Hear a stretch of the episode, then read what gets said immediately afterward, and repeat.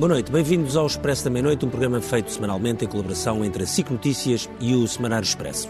Numa semana muito agitada no governo e não só, e em que voltámos a discutir longamente aquela diferença entre o que é ser arguído e o que é ser acusado, e sobretudo também a diferença entre o que pode ou não pode segurar um político no governo ou um político num cargo para o qual foi eleito ou para o qual foi nomeado. É uma discussão longa que existe há muitas décadas e que se calhar ainda vai continuar por aí durante uns tempos. A verdade é que esta semana marcou mais uma demissão no governo e reabriu uma, uma longa discussão que vamos tentar aqui fechar de alguma forma neste Expresso da Meia-Noite para percebermos os prós, os contras e se o tema é simples ou não. Convidámos o Paulo Saicunha, que é advogado, o João Paulo Batalha, que é vice-presidente da Associação Frente Cívica, o Paulo Baldaia, que é comentador da SIC, e o Miquel Pereira, que é jornalista do Expresso.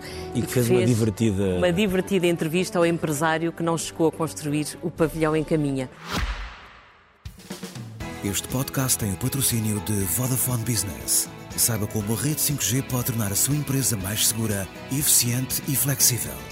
O futuro do seu negócio está em boas mãos. Vodafone Business.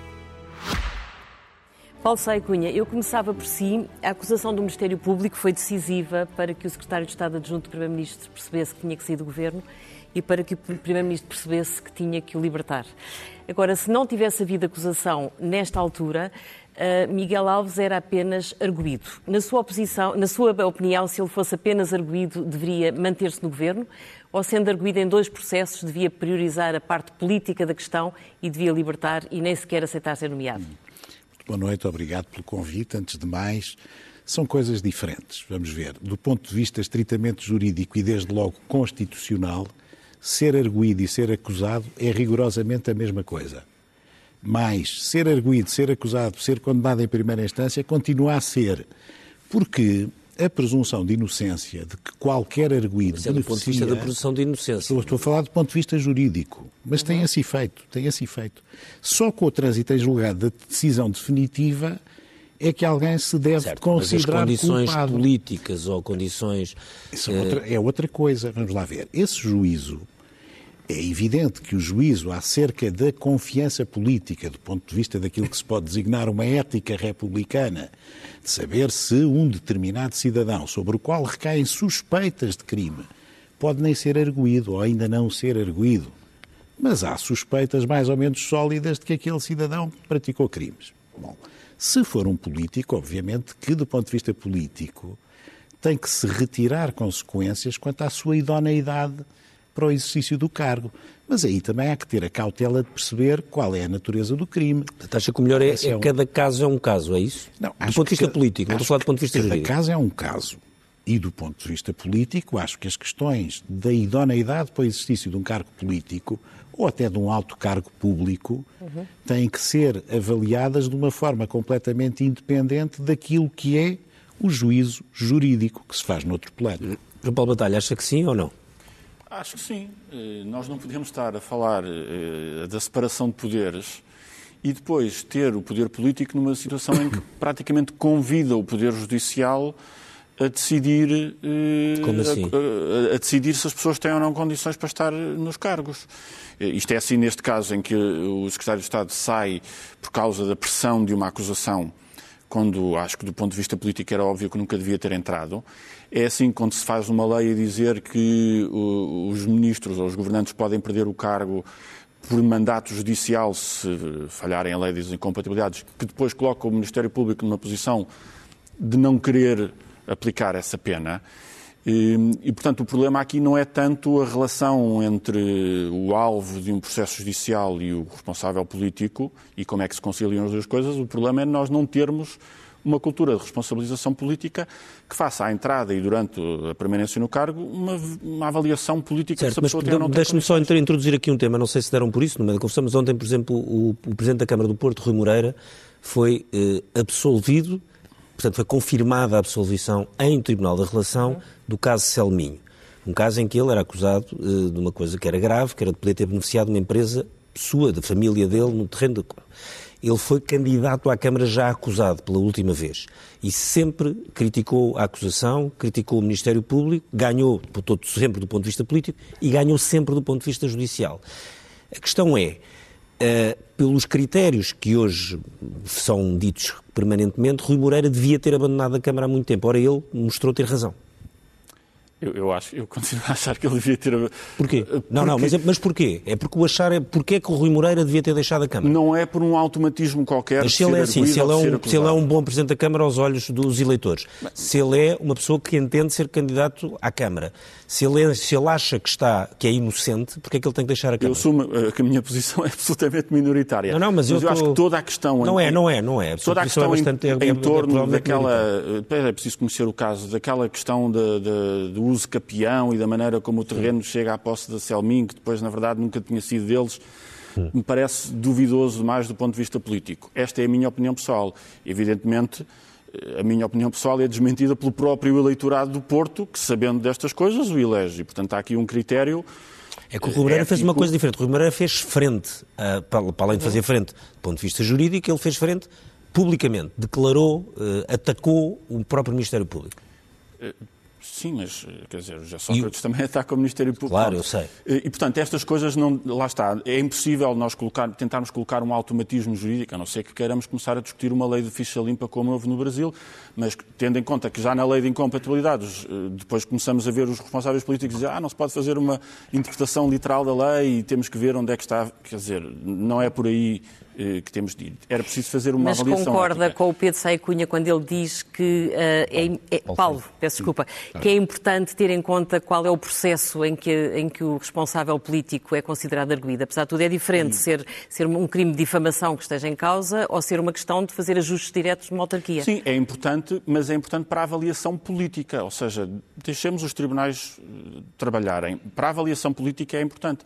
E, e eu acho que para a avaliação política o problema já se colocava com Miguel Alves quando ele foi convidado, não por ter sido acusado, porque ainda não tinha sido, mas porque já era arguído e porque estávamos a falar. Sim, porque ele agora é está, acusado num estávamos... caso diferente e num caso sim, que, não tem, ver, que não tem o mesmo peso jurídico, mas isso é uma questão mais de avaliação. E, portanto, o problema é quando os responsáveis políticos se demitem de fazer uma avaliação ética, eh, e dizem à justiça o que é da justiça. Eu, eu, eu, já comecei a ter este automatismo quando ouço alguém dizer à justiça, quando ouço um político dizer à justiça o que é, o que é da justiça, o que ele está verdadeiramente a dizer, apanhem-me se puderem. Uhum.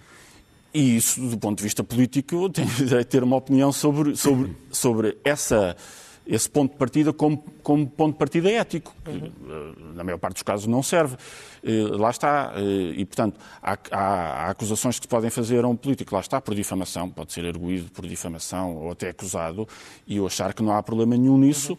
Portanto, a questão tem que ser vista do ponto de vista ético e do ponto de vista das condições políticas que a pessoa tem uhum. para exercer uma, uma determinada função. Aqui eu acho que essas condições não existiam à partida e isso indicia que para o Primeiro-Ministro é mais importante uma relação de confiança pessoal, já não só partidária, mas pessoal, o que é preocupante depois eh, de perceber qual é o, a, a, largura do espectro de recrutamento político no governo, mas isso é outra questão.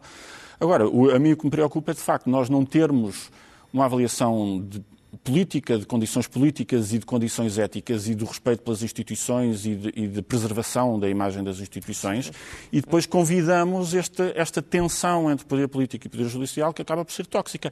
E um dia, como já começámos a ver alguns setores eh, políticos, nomeadamente o PS, com a discussão de, de, das incompatibilidades, de começar a dizer não, temos que começar a, a, a regredir nestas, nestas leis porque assim não se consegue fazer nada. E isto é um, é um terreno muito escorregadio. Paulo Baldeia, uh, tivemos, para além do caso de Rui Moreira, de que o Ricardo falou, tivemos o caso de Azeredo Lopes, que foi Ministro da Defesa. O Rui Moreira foi só porque foi ontem, não é? Foi ontem, sim, foi ontem. Foi realmente quem se manteve no posto até ao fim e conseguiu uh, mostrar que uh, não tinha razões para ter saído. Mas temos, por exemplo, o caso de Azeredo Lopes, que também foi investigado, que acabou absolvido, mas que saiu muito antes e chegou a dizer que ser a condição de arguído era socialmente absolutamente destruidora. Ou seja, ele percebeu que, independentemente da importância do processo, socialmente ele não tinha condições para continuar. Tu achas que neste caso era isso que Miguel Alves devia ter percebido? Eh, sim, porque o que está em causa é exatamente as condições políticas para exercer o cargo, seja ele qual for, o de Ministro, o de Secretário de Estado ou de Presidente da Câmara. A lei determina de forma clara, em muitos dos casos, o João Paulo Batalha estava a falar das incompatibilidades, é um caso. O simples eh, entrega fora de prazo ou não entrega do registro de interesses no Tribunal Constitucional também dá perda de mandato ou, ou de missão. A lei prevê os casos em que eh, o não cumprimento da lei eh, leva a que se perca o mandato ou seja demitido. E, portanto, aqui o à justiça, o que é da justiça, da justiça à política, o que é da política, aplica-se porque é o julgamento político que é preciso fazer das condições que as pessoas têm para exercer o cargo para o qual foram nomeados ou para o qual foram eleitos. No caso de, de, do Miguel Alves, parece-me evidente. Imaginemos que não havia, que não tinha havido ainda nenhuma acusação ou que nunca haveria acusação. Depois de vermos a entrevista que o Miquel fez eh, ao promotor do, do, do negócio, eh, alguém acredita que eh, Miguel Alves tinha condições políticas para continuar secretário de Estado eh, adjunto do Primeiro-Ministro para exercer funções que são políticas, eh, que importa não só na, na coordenação política dentro do governo, como na relação do governo com, com outras entidades, teria condições políticas Mas para continuar prévia, já não é continuar. Eu pergunto se achas que António Costa nem sequer o devia ter nomeado quando soube que ele, está, que ele era arguído se, se sabia dos e dois... o Primeiro-Ministro reconheceu que sabia que ele era arguído. Dos dois processos, a, a avaliação política daqueles dois processos, e este processo em que ele é acusado, é um processo em que estão envolvidos vários autarcas socialistas, eh, que está eh, eh, envolvida e arguída e houve detenções, e eu, eu não tenho presente quanto tempo esteve detida uh, a principal arguída deste, deste processo, mas teve algum tempo, não sei se meses, mas teve algum tempo. Uh, portanto, percebia-se que aquilo tinha dimensão uhum. uh, e, tinha, e, e, obviamente, que isso tem uma importância política. António Costa conhece bem Miguel Alves, já trabalhou com ele, sabe perfeitamente que, em que casos é que Miguel Alves era uh, Tem os arguído. dois muita experiência política Exatamente, e vida para saber o peso que isto tem. E sabia também, não é só. Nós estamos a falar de dois casos em que Miguel Alves é erguido, mas o Primeiro-Ministro também sabia, quando convidou Miguel Alves, eh, eh, da existência deste caso, uhum. que eu diria que é. Que é não sei, não, não sei que, que, adjetivo para classificar este, este negócio e o modo como ele foi feito, mas claramente que, que se percebe que é um negócio que não tem como. Dar. O, o Miguel Alves falha a explicação na entrevista que dá ao JN e à TSF, simplesmente porque não há como explicar uhum. que se faça um negócio daquele tipo. E, portanto, há uma avaliação política que deve ser feita. Insisto, na minha opinião, a avaliação política deveria levar a que o, o secretário de Estado apresentasse a demissão ou dissesse logo à partida eh, ao Primeiro-Ministro, quando foi convidado, eu não tenho condições para ir, porque, obviamente, o escrutínio, ele, há uma coisa em que ele tem razão na entrevista, o escrutínio é maior quando se vai para o, para o Governo, é sim, evidente, claro, o escrutínio sim. sobre ele tinha que, que crescer. E, portanto, ele não tinha condições para estar no Governo, ele devia ter percebido isso, não tendo percebido ele, ou não querendo perceber, o Primeiro-Ministro devia ter, percebido. Okay. Mas é uma avaliação que eles têm que fazer. Uhum. Micael, tu entrevistaste o empresário que apareceu na Câmara de Caminha e com quem Miguel Alves fez uh, o começo do negócio que acabou por abortar, mas que implicou que a Câmara disponibilizasse 300 mil euros a esse empresário. Uh, fizeste uma entrevista em que, uh, e depois escreves um texto onde explicas que há ali uma série de inverdades, a começar pelo próprio currículo do senhor. no contacto que tiveste com ele, que, que pessoa é aquela? Pareceu uma, uma pessoa muito empática, afável. Aliás, é possível ver isso, é possível ver entrevistas, as pessoas acho que notam que é uma trata-se de uma pessoa simpática e julgo que talvez essa, essa, essa seja uma das suas qualidades.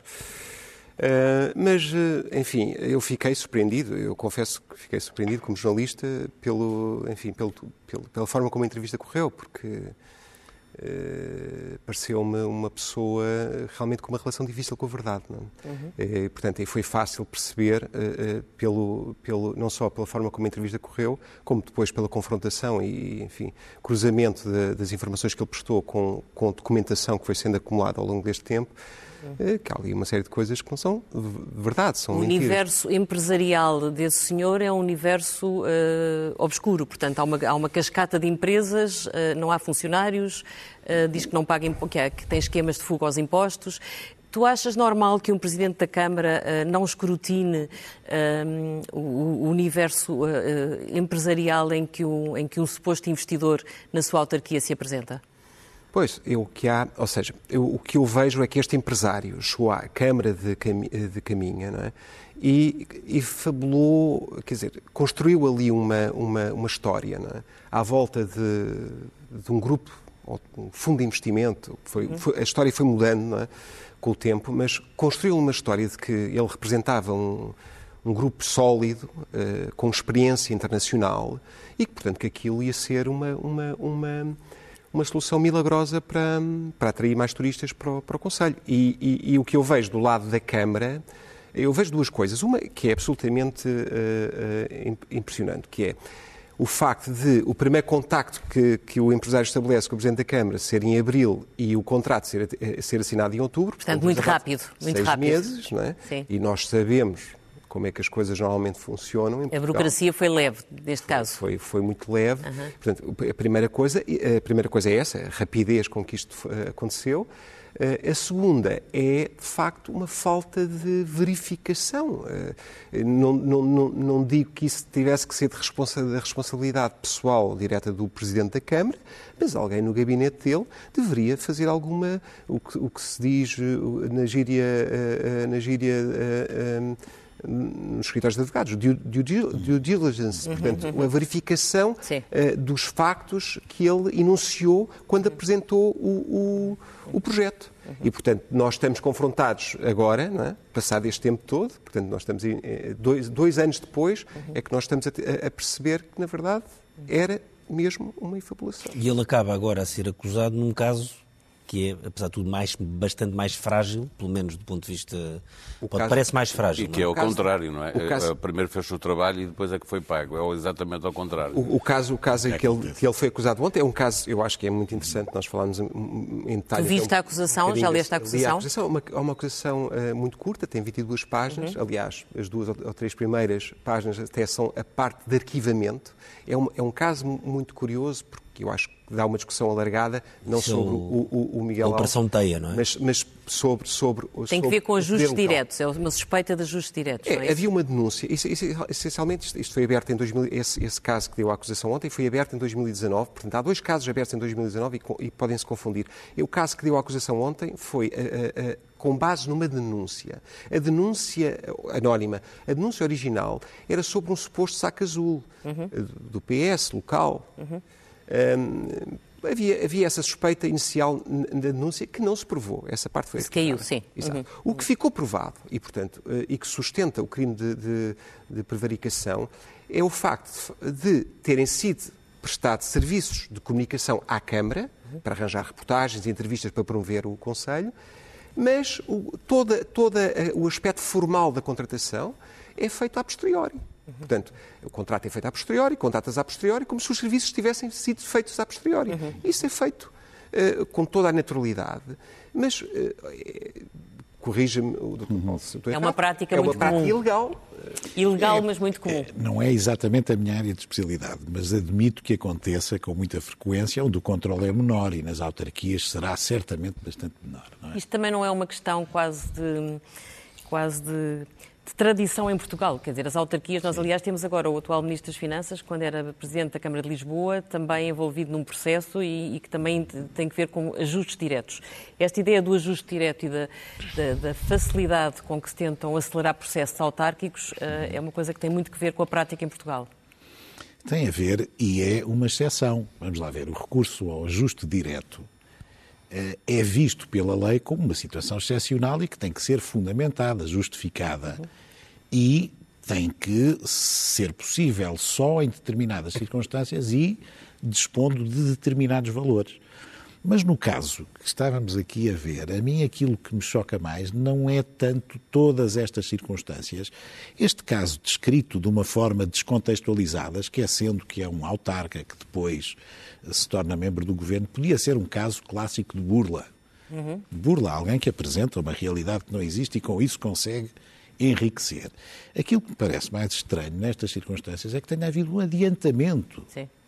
de um pagamento relativamente ao que se supõe, pelo menos pelo que tenho ouvido, ser um contrato de arrendamento de algo que não existia. Uhum. E, portanto, nós temos aí, se quiserem, um somatório de coisas bizarras que, de facto, obrigariam, quando o Miquel fala bem na due diligence, eu acho que nessas circunstâncias... Era preciso noutras, ter filtrado melhor quem noutras, eventualmente, senhor. até se podia acreditar de forma mais ingênua, digamos assim. Nestas, em concreto, Parece-me estranhíssimo que tudo tenha avançado com base numa, numa confiança quase lírica, não é? De que uh, tudo ia correr bem. E diga-me uma coisa, o Presidente da República veio hoje elogiar o timing do, do Ministério Público, veio dizer que uh, falar de rapidez em 8, 10 dias, quer dizer, não é propriamente rapidez, porque o processo corre desde 2019, portanto, quanto muito houve, foi uma grande oportunidade. Portanto, o que o Presidente parece ter querido dizer é que a acusação nesta altura permitiu arrumar com isto em tempo útil. A acusação de outro caso. De outro caso, sim. Uh, isto não nos leva um bocadinho a pensar que a Justiça, de certa forma, aqui parece aparecer ao serviço da política? Bom, eu diria que a afirmação nesses termos não é a mais feliz possível da parte do Sr. Presidente da República. Eu gostaria de fazer uma leitura mais, mais benevolente. Acha que insinua o quê? Não, eu acho que não insinua nada. Acho que há prazos legais para a conclusão dos inquéritos. Eu estive a fazer umas contas mais ou menos simples e considerando uma série de variáveis e tal, enfim, o prazo normal de duração do inquérito muito complicado devia ser de dois anos e três meses. Uhum. Um caso Já, muito complicado já dando de barato todas as complicações, todas as suspensões, etc. Nós vimos há, há duas ou três semanas que foi deduzida uma acusação num processo contra Isaltino Moraes, outro autarca, outro autarca que, enfim, que, que, caso, que aparece... Um caso que era de 2011. De 2000, um processo de 2011. Ora, um processo de 2011, se nós fizermos, por exemplo, é uma comparação curiosa... E era um caso relativamente simples. Relativamente simples. O que é que aconteceu... Até tem uma coisa do Tribunal de Contas que serve de base da acusação que, é, que está feita há anos e anos e anos. Repare no seguinte... De 2011 para cá, houve o colapso do Banco Espírito Santo, que foi em 2014. O inquérito do Banco Espírito Santo foi feito e terminado. Ainda este inquérito de 2011 estava pendente. Bom, e, portanto, se entender que o Sr. Presidente da República está a elogiar eh, uma situação em que o Ministério Público cumpre o prazo legal de conclusão do inquérito, eu acho muito bem.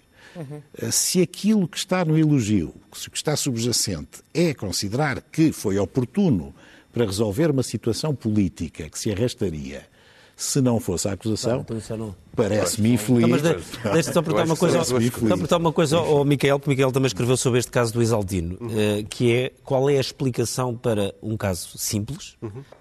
A acusação está deduzida é extremamente simples, uh, baseia-se muito num, num, relatório do Tribunal de Contas, uh, que é de 2011 os factos e a acusação surgiu agora, contra um Presidente da Câmara e uma deputada, que é ex-Presidente da Câmara, que entanto já não é. é. É muito difícil de explicar, de encontrar uma explicação. Eu acho, eu, quer dizer, posso especular, para ser honesto, Sim. é a única coisa que eu claro. consigo fazer em relação a isso.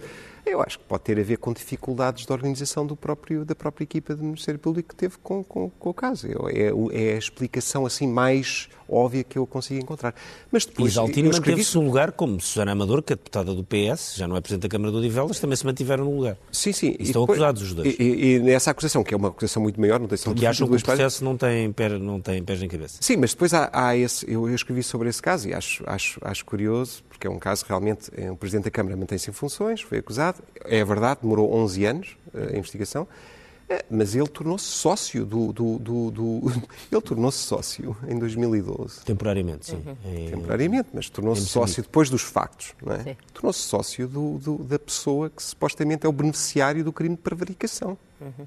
Uh, mas isso não está mencionado, curioso, apesar Sim, dos 11 anos, não está, no, no, eu, enfim, há, explicações que são difíceis de encontrar. João Paulo Batalha, o Isaltino Moraes disse que o caso não tinha, que era um caso extremamente simples e, portanto, não tinha nada a temer e manteve-se no lugar.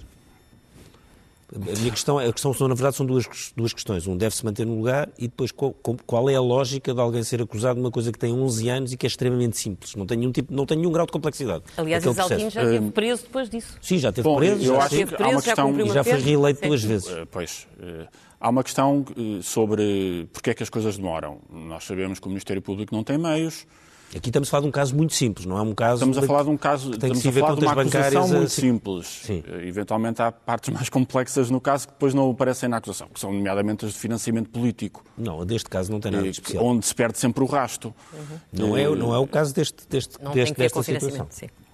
Não sabemos. Quer dizer, o Ministério Público sabemos não o que está na acusação e sabemos não está na que acusação. é feita com base no relatório do Tribunal de Contas. Não tem... Pronto. Eu acho que há, há complexidades que podem não aparecer na acusação, há seguramente falta de meios e acho que essa falta de meios, indiscutivelmente, é muitas vezes um excelente alibi uhum.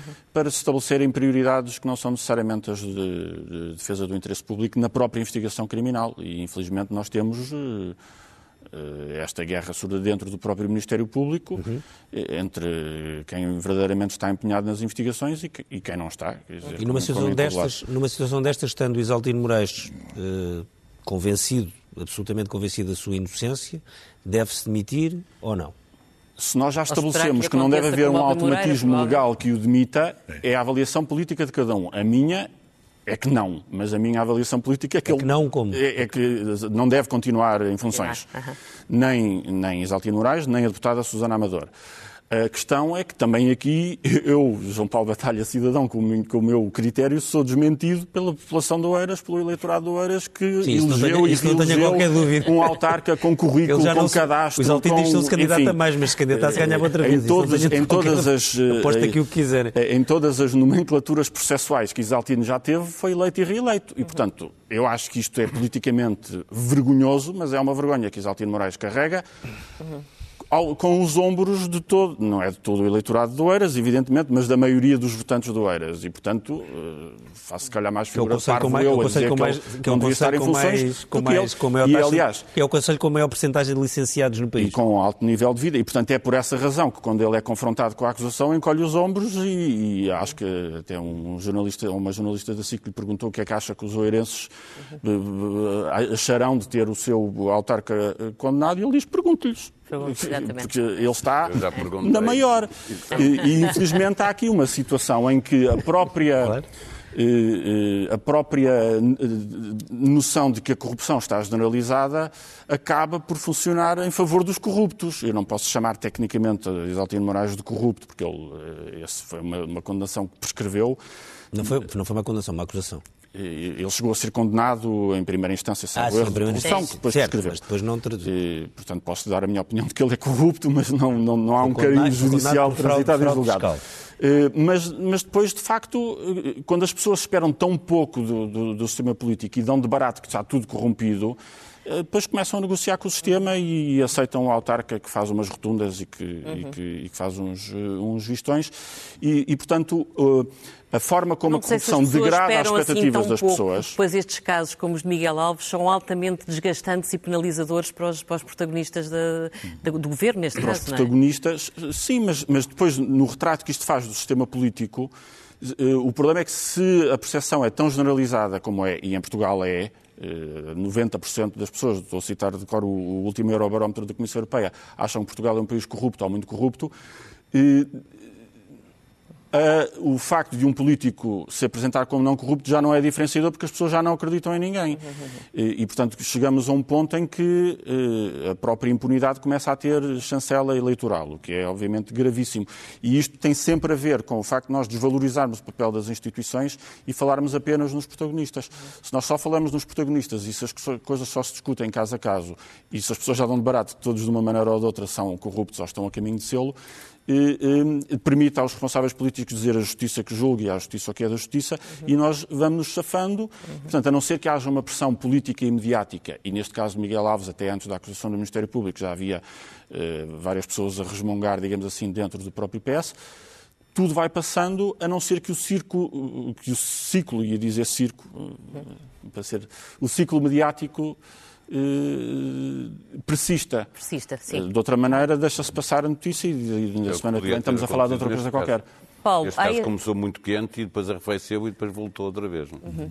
Mas há de dias. facto este risco que fala o Paulo Batalha, que é de haver um descrédito crescente das instituições. E, mas por outro lado, ouvimos o Primeiro-Ministro dizer que é preciso fazer a pedagogia da condição de arguído. Ou seja, há aqui, há aqui dificuldade em gerir estes dois lados da questão, não é? Tu, por um lado, tens que zelar pela, pela, pela, pelo respeito pelas instituições e isso passa por seres muito exigente e muito rigoroso. Por outro lado, há sempre esta preocupação de não fazer com que o arguído esteja condenado à partida. Como é que se gera este equilíbrio? Eu, eu, acho que é muito importante explicar às pessoas que um arguído não é, um, não é, não é uma pessoa culpada. Portanto, é só arguído e depois ainda vai ser acusado e depois ainda vai ser julgado e depois ainda pode uh, recorrer uh, de, de, em diferentes instâncias. E, e portanto, é, é muito importante que as pessoas percebam que um arguído eh, eh, pode ser uma pessoa que se constituiu ela própria, ou pediu para ser constituída arguída, para se poder defender e, portanto, acelerar o, processo da, sua defesa. O que é muito importante que quem, quem exerce o poder faça é esclarecer muito bem cada vez que, é, há uma suspeita, que seja, pode nem sequer ser arguído se há uma suspeição sobre um secretário de Estado, um presidente da Câmara, um ministro, o que quer que seja, não pode acontecer que eh, não respondam, não queiram responder, como aconteceu, aliás, eh, neste caso com Miguel Alves, que durante muito tempo não quis sequer eh, responder aos jornalistas que lhe faziam perguntas, quer o José António Cerejo, que deu a notícia, quer depois os jornalistas que foram eh, questioná-lo na rua, pedir eh, eh, esclarecimentos sobre aquilo que estava a ser noticiado. O que é preciso é que isso nunca aconteça todos os políticos, quem exerce o poder em nome do povo, seja porque foi nomeado por alguém que foi eleito, seja porque foi ele próprio eleito, uhum. tem a obrigação de esclarecer todas as suspeitas que recaírem sobre si. Mas quando alguém é convidado para o governo, deve tornar público que está arguído em processos? Judiciais? Mas é que, neste caso específico, estamos a falar, claro que se, se é arguído, deve dizer, deve dizer uh, a quem o, o, convida para o governo, no caso é o Primeiro-Ministro que convida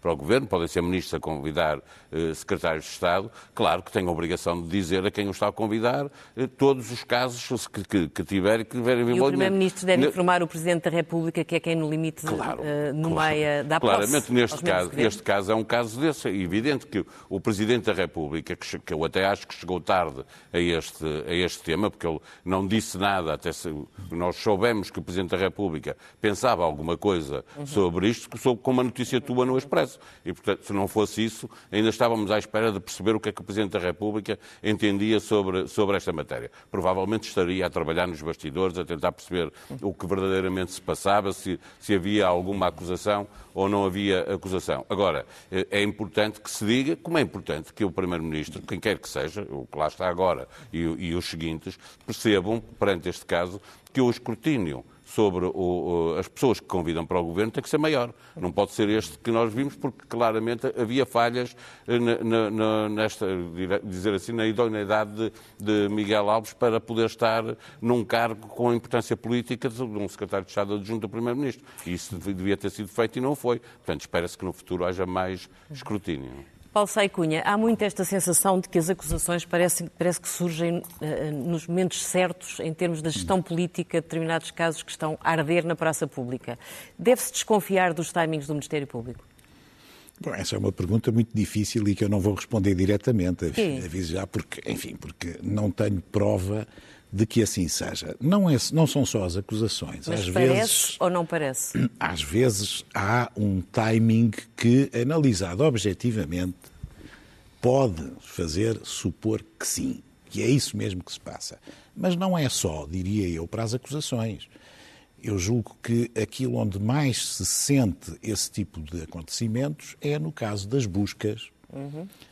das detenções para interrogatório, que também são medidas excepcionais e que normalmente aparecem com grande pompa e sempre com, eh, enfim, uma notícia plantada de modo a que as televisões ou outros órgãos de comunicação social estejam à porta dos visados ou das instituições Neste caso, visadas. Miguel Alves soube que era acusado pelo observador, segundo o Primeiro-Ministro disse em público. Portanto, aliás, vou, vou dar-vos outro caso interessante, que é um caso que também envolve um político que foi eleito eurodeputado. O engenheiro Álvaro Amaro, salvo erro, é eleito autor... eurodeputado e no dia seguinte há a notícia de uma operação, por lá anda, salvo erro, em Coimbra, chamada Operação Rota Final. E, enfim, mal há a eleição, sabe Rota final é um nome grandes nomes. É, rota final que ainda não terminou. É outro não, inquérito que também continua lá pendente desde junho de 2019. Mas, de facto, essa ideia pode surgir. A ideia de que há um, um certo sentido de oportunidade entre as iniciativas do Ministério Público e eh, episódios políticos. Uhum. E isso é francamente mau. Vamos lá ver. Aquilo que preocupa, por exemplo, no que o João Paulo Batalha diz, embora eu perceba e se calhar como cidadão o acompanhe na inquietação que sente, aquilo que nós não podemos fazer é interferir no Estado de Direito Democrático com o nosso juízo pessoal das coisas. Eu vou explicar. Não, mas ao mesmo tempo também podemos julgar os casos depois, encerrados, e perceber se aquilo fez é- sentido ou não. Isso é opinião. Vamos ver. Se alguém, como Isaltino Moraes, que cumpriu uma pena, que não é julgado por crimes que, entretanto, prescreveram, porque alguém os deixou prescrever. Que volta não à é vida problema do política, Isaltino. que é reeleito duas Volta à vezes. vida política, é reeleito, é acusado noutro processo, é presumível inocente nesse processo. Se um autarca cujo mandato depende exclusivamente da vontade do seu eleitorado e, de, claro, que da sua própria consciência quanto às condições que tem para existir um mandato em função daquilo de que é acusado. Mas se esse autarca, nessas circunstâncias, entende que deve continuar, situação idêntica à do Rui Moreira, Sim. por que razão é que não há de continuar? Do ponto de vista legal, não há nada que o obrigue a sair. Mas, por exemplo, depois para um ministro é mais difícil, É, não é? é É diferente. diferente, mas o ministro não depende diretamente do eleitorado. O ministro tivemos- depende da confiança do primeiro-ministro Não, mas de, então, de- e só do para não falarmos Presidente das da coisas. Em lembra-se perfeitamente. O caso do Miguel Macedo, um caso evidente, Sim. um ministro que cai, ele próprio se demite no, no, no caso dos vistos gold, e esse caso redundou, no que diz respeito a ele e também ao diretor do CEF, que esteve preso, em nada. E aquilo era um caso, eu, eu, vou, eu vou usar a expressão que já usava na altura, um caso ridículo, porque, porque era de, como umas garrafas de vinho, uns maços de tabaco. Era uma Mas coisa politicamente sem pés nem ajudou com a carreira política dele. e liquidou um político de É. primeira água do PSD que foi liquidado. Mas a sentença também disse que ele, no- exercício das funções, foi negligente, ou desatento, eu- ou tolo. Isso, queria- isso também merece o seu, a Certo, sua, há uma pessoa seu que esteve presa político. preventivamente, foi um diretor do CEF, é outra conversa. que acabou com a carreira dele, agora, Mas, enfim, mas eu queria acrescentar aqui um, uma outra, um outro ângulo à discussão. e o ministro teve que sair, Mas eu queria acrescentar aqui um outro ângulo à discussão, porque muitas vezes o que está aqui em causa, nestes, à volta, no centro disto tudo, são os factos. Há factos. Sim. Os factos que são depois abordados pela justiça e que podem ser abordados, os factos devem existir para além da justiça. O que, o que muitas vezes acontece quando é esta coisa da justiça ou que a justiça que os políticos usam é vamos deixar os factos lá de lado, ali arrumadinhos de lado, ali num, num- num cofrezinho, e esperar que a justiça eh, decida, afinal, Sim. o que é que a gente pode dizer sobre estes factos. E- Eu sinto isso como jornalista ao longo dos anos. E que a classe é política uma... também deve avaliar os factos? Toda a gente deve avaliar os factos. Toda a gente tem o direito de avaliar os factos. E os jornalistas, nós, nós temos o direito de ir à procura desses factos e de expô-los, independentemente do que os procuradores dizem e do que os tribunais dizem e se e, eventualmente são crimes ou não. Porque há Sim, jornalistas, situações sim. em que não há crime, não há crime porque a lei não o prevê. Mas do ponto de vista jornalístico, eu acho que eh, eu acho e acho que muita gente acha tem relevância. Houve a questão do por Galpegate. exemplo, eu vou dizer um exemplo que eu já disse várias vezes. Jorge Mendes, que é um, um- um Jorge Mendes, Qual Jorge Mendes? o Jorge Mendes, O o empresário. empresário, Ah, o de bola. futebol. Sim. Eu estava a ver o que é que o Jorge Mendes O tem a Jorge. Mendes tem, tem o passo do Miguel Alves. construiu um, se- um regime Vai pô-lo no com, a, Wolverhampton com a ajuda de advogados, construiu um regime, uma, uma, uma solução para não pagar impostos. Milhões e milhões de impostos que não pagou. E Como residente fiscal em uma Portugal, solução para ultrapassar E- a e- e- proibição ou seja, estou a dar esse exemplo, como podia dar outros, como podia dar outros. Ma- Mas, que não, não é, eh, eh, gente, olha, à, à- à- à luz da lei, o que é que a gente pode dizer? Ok, nós não temos jornalistas e cidadãos que estar eh, sujeitos ou, ou reféns de, de, de- de- de ângulos ou de abordagens que não têm que ser as nossas. Só Miquel, não é? os jornalistas E- sim e fazem políticos- investigações, mas os políticos, quer dizer, um primeiro-ministro não vai agora fazer uma investigação a uma determinada pessoa que convida para o governo para saber se o pode convidar ou não. Agora, deve estar atento aos sinais e avaliar os factos que são conhecidos, Os políticos- independentemente de haver uma, uma investigação judicial ou não. É isso que estás Na a minha dizer? opinião, os políticos devem honrar a própria política, devem ter um, um- de- ou, ou seja, devem ter uma, fazer uma leitura ética. Nós podemos E não delegar na justiça, dando tempo ao tempo. E Sim, acho que devem ter uma leitura e devem, e devem tomar decisões independentemente da justiça. E acho que um caso absolutamente evidente disso é no Brasil, com a história do, do Lula da Silva. Eh, Do Lula da Silva e o que aconteceu com a história do, do Lava Jato é um caso evidente de que é melhor não confundir os ângulos. Os jornalistas devem fazer o seu trabalho, os procuradores devem fazer o seu trabalho e os políticos devem fazer o, seu trabalho e tirar as suas leituras. Lula da Silva uh, tirou as suas, não é? Uhum. E tomou decisões uh, uh, em, em, relação a isso. Achas que o governo ainda está, Paulo, no, um pouco a gerir isto como percebendo que se calhar exagerou no Galpgate, em que facilitou a saída de, de secretários de Estado, Sim, quando na verdade o caso não era um caso especialmente sólido, para depois encontrar uma solução entre o arguído e o acusado mais à frente. Sim para casos em que alguns deles também deram absolvições, caso do Azeredo Lopes, caso do... do, do eh, acho claramente, e acho que Cabrita, está a fazê-lo outra vez. É? Fez no, no, no Galpgate quando... Mas o Galpgate era um caso... Que, sim, e eram três secretários de Estado, mais dois assessores. Um caso não valia não nada. Não havia nada. Não valia nada. Não, sim, não, não valia nada pelo, pelo que representava do, do ponto de vista. Sim, a quantidade de, de, de, gente que agora já não existe, mas que ia ao futebol ir e vir num dia. Incluindo, e, incluindo, e vir no próprio dia. Incluindo, como sabes, juízes Muitos, e, procuradores. Juízes, procuradores, jornalistas. Mas isso, mas isso... Dão nas bancadas dos clubes de futebol. Sinto-me aqui um, um, puritano aqui na mesa, mas para que é isso? É porque é? não gostas de futebol. Para que é isso? Estou a dizer, é o caso jurídico. O caso jurídico é isso que eu estou a dizer. Repara, uma coisa, mas, as bancadas dos clubes... Eu não, eu não sinto que tenha sido olha, mas isso acabou. Começava há, há procuradores do Ministério Público, depois entram, estão nas listas de, de dirigentes de futebol, dos clubes sim, sim, Sim, essa, mas essa questão acabou. Do Sporting havia há pouco isso tempo. que existia, e existia em grande é número, dizer, iam muitos é jornalistas, aí... iam uh, magistrados, etc., uh, políticos, é ver o futebol. É uma cultura acabou. de promiscuidade, que pode não, não ter dimensão criminal, mas... Não, a questão que eu estava a dizer era um caso, caso judicial. A, a, a, idoneidade, a confiança nas instituições, a, dizer, é... Mas isso também não é querer uma classe política quase que, quer dizer, quase que pura, é um estado de, de, pureza que é uma coisa pouco, dizer, lá está. pouco compatível com o que são as relações normais entre pessoas também, quer dizer, ir ao futebol a convite da Galp é só por si um, um, sinal de grande suspeita para um, para um ministro que, é que tutela aquela com... área? Ele vai a convite da Galp ao futebol, mas porquê é que vai ao futebol a convite da Galp? É porque gosta de futebol então pode ir por seus próprios meios ou porque dizer, gosta da Galp. No, no, no, na maior parte não é porque gosta da Galp. Na maior parte pronto, dos casos então não vale a pena, então mas vale, porque as circunstâncias são aquelas. Quer dizer, claro, não vale a pena aceitar convites Isso desses. mudou. No então... caso até mudou. Não, não, é, não, acontece como acontecia com a frequência com que Isso mudou, isso acabou Mas no caso era, as pessoas gostam de futebol, eu estou à vontade para falar porque eu também fui ver jogos de, de futebol. E, e as circunstâncias que desse, se era EDP, eh, se era... Vamos uh... perguntar se foste convidado pela Galp. Não, não, por acaso não, já não me lembro. EDP, talvez BES, alguma coisa. Já não me lembro, faziam uma que viagens ao Mundial. Não, não me lembro. não, não era crime nenhum.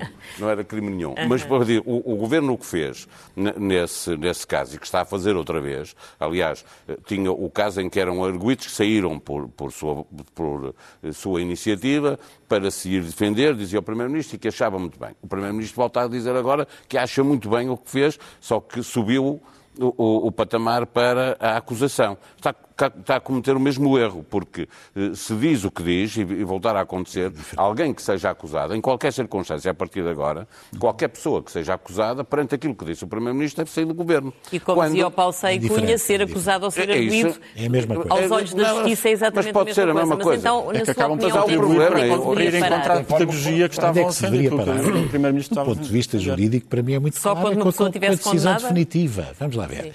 O problema é que então, também... também pode durar anos. Pode, mas, mas esse é que o problema é o durar anos. Condenado Vamos lá ver uma coisa. Um recurso, não é? Acham normal... Alguém pode ser ministro... Peço desculpa. Condenado. condenado. Isso é, vamos, isso é muito vamos difícil. pôr as questões em equação. Mesmo um caso pequeno é muito difícil. Manuel Pinho está quase agora a fazer um ano em obrigação de permanência na habitação. Hum?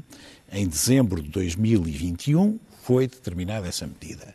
Este processo tecnicamente é a tal obrigação. Sim, está bem, estou a chamar a prisão domiciliária, é, domiciliária para perceberem o que é. Bom, este processo é um processo de 2012, processo da EDP. Sim. Tem 10 2012, anos. portanto, tem 10 anos. Este senhor está agora Sim, quase a fazer. Espero lá um bocadinho. Porquê é que este processo se arrasta desde 2012? E porquê é que já atingiu, inclusivamente, factos que são posteriores a 2012? Porque o inquérito criminal, uma investigação, não nasce do zero nem nasce para se investigar de uma perspectiva prospectiva, a olhar Isso para o futuro. várias vezes. Mas não pode acontecer. Tá bem, mas acontece. A investigação é sobre Até na Operação passados. Marquês, que não tem nada a ver, aconteceu. Pois, mas esse é que é o problema, porque é por isso que as coisas demoram muito. E se as coisas demoram muito e se arrastam desta maneira, têm ondas de choque relativamente a outra órbita de questões que já não têm a ver com a justiça. Tem a ver com isto, com o, o deixar enlumbrando alguém que tem uma carreira política e que, do ponto de vista da reputação, pode perder de um momento para o outro e que depois nunca mais se reabilita. Nós temos imensos casos. Eu vou, eu vou agora até lembrar outro interessantíssimo. Aquele despacho de arquivamento magnífico relativamente a Dias Loureiro, que era um despacho de arquivamento cheio de insinuações, em que o Ministério Público faz uma coisa que é absolutamente inqualificável. No fundo, é acusar alguém que nunca se vai poder defender, porque em bom rigor não é acusado, não é? Mas a mácula fica lançada. Portanto, eu não sou, acho que muitas vezes destas discussões nós deixamos à parte o Ministério Público. Se for ver, o grosso das críticas vai para a classe política, para os decisores políticos, os que os políticos fazem e deixam de fazer. Acho que era a altura de se começar a responsabilizar, do ponto de vista político também, a atuação do Ministério Público. Porque este discurso, este discurso da falta de meios. João Paulo concorda? Lá, quando eu, está- eu já, já ouço esse discurso há anos e anos e anos. Mas é verdade. E não vejo uma gestão criteriosa de meios do Ministério Público.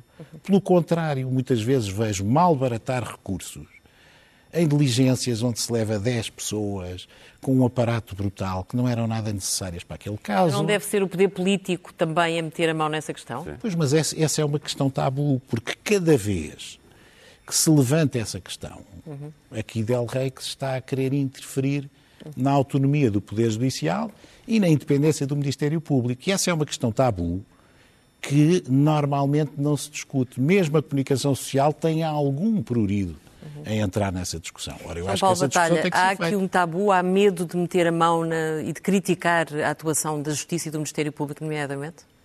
Depende de quem, esteja, de quem estivermos a falar. Hum, Eu acho que o que há é o velho problema português em que todos ralham e ninguém tem razão, ou eventualmente todos ralham e todos têm razão, mas eh, há um- uma embrulhada tão grande que é, é muito fácil irmos passando culpas uns aos outros. Há de facto falta de meios, eu não sei se o Dr. Paulo Sai Cunha é um dos advogados que já teve que entregar razões de papel no nos tribunais para, para, para eles imprimirem notificações. Portanto, há falta de meios dos tribunais, do Ministério Público. Essa falta de meios é, é muito, muito usada como pretexto para depois eh, fazerem gestão de processos que eh, pode ser muitas vezes política, eu estou convencido que muitas vezes há. Há uma falta de inteligência na gestão dos meios, há uma falta de inteligência que na há gestão falta de processual vontade do poder político? e há um problema, sobretudo quando estamos a investigar a grande corrupção, que é o velho problema da Lava Jato, em que dizia um dos juízes da Lava Jato, cada vez que se puxa uma pena vem uma galinha. E nós começamos a, a- a fazer sair galinhas e depois não conseguimos verdadeiramente gerir aquele galinheiro todo, eh, ou por falta de meios, ou por falta de inteligência, ou por falta de experiência, ou por falta de vontade, ou, ou uma mistura de tudo isto. E, de facto, criamos aqui, um, criamos aqui uma situação tóxica e que depois dá uma enorme tentação política, que o Rui Rio assumia, mas que outros responsáveis políticos continuam a querer, Sim, de verdadeiramente pôr a pata, peço Sim. desculpa pela expressão, no pescoço do Ministério Público. São Oh, Paulo, diz-me uma coisa, tu achas que o é Primeiro-Ministro tem do margem, Ministério achas que o Público. Primeiro-Ministro tem margem para voltar a falhar a escolha do responsável pela coordenação do Ai, Governo? não tem, não. Claro que não tem. Quer dizer, tem quem tem uma maioria absoluta tem tudo, não é? Eh, Do ponto de vista político. Eh, É muito difícil existir alguma. eh, Já vimos acabar uma maioria absoluta, embora dois partidos, Jorge Sampaio, que, que dissolveu, demitiu o governo e dissolveu a Assembleia. Mas é muito difícil que, que, que venha a acontecer. Mas do ponto de vista político, não pode falhar, tem que acertar, tem que ser. Não é, e já não é apenas no currículo do, do- do- de quem for para lá, secretário de Estado ou secretária de Estado, é, tem que ser alguém com um, um grande peso político, com capacidade de ajudar o Primeiro-Ministro a fazer uma coordenação política, que tem falhado desde que há uma maioria absoluta de uma forma eh, muito evidente e, portanto, o Primeiro-Ministro está obrigado. Claro, o- o- isso, essa é a primeira coisa, obviamente. O escrutínio tem que ser muito grande, mas depois tem que ser alguém com peso político para claramente ajudar o Primeiro-Ministro na coordenação do, do Governo. Temos que, ir, temos que terminar o programa, vamos diretos à primeira À página, primeira página do Expresso. primeira página do, do Expresso, que que nos diz que o Tribunal Constitucional chumbou os estatutos do Chega. Os juízes obrigam o partido a tirar poder a André Ventura, ao líder. O acórdão representa uma bitola mais apertada e uma mudança de paradigma para defender a democracia. Temos depois a notícia de que o Ministério Público está a investigar a Federação e Fernando Santos por fraude fiscal. Há uma entrevista com Fernando Ulrich na revista do Expresso, em que ele diz: Não alinho na conversa de que temos maus políticos. E há também a notícia de que falências de particulares estão a aumentar. A foto é de Ricardo Motinho, o homem que o Micael entrevistou, o empresário que fez cair o secretário de Estado António Costa e que diz nesta entrevista que não pagar impostos é uma metodologia comum. Depois também temos a notícia de que o Estado pode ter de pagar 220 milhões de euros pelo TGV de Sócrates. Esse nunca falha. Nunca falha, exatamente.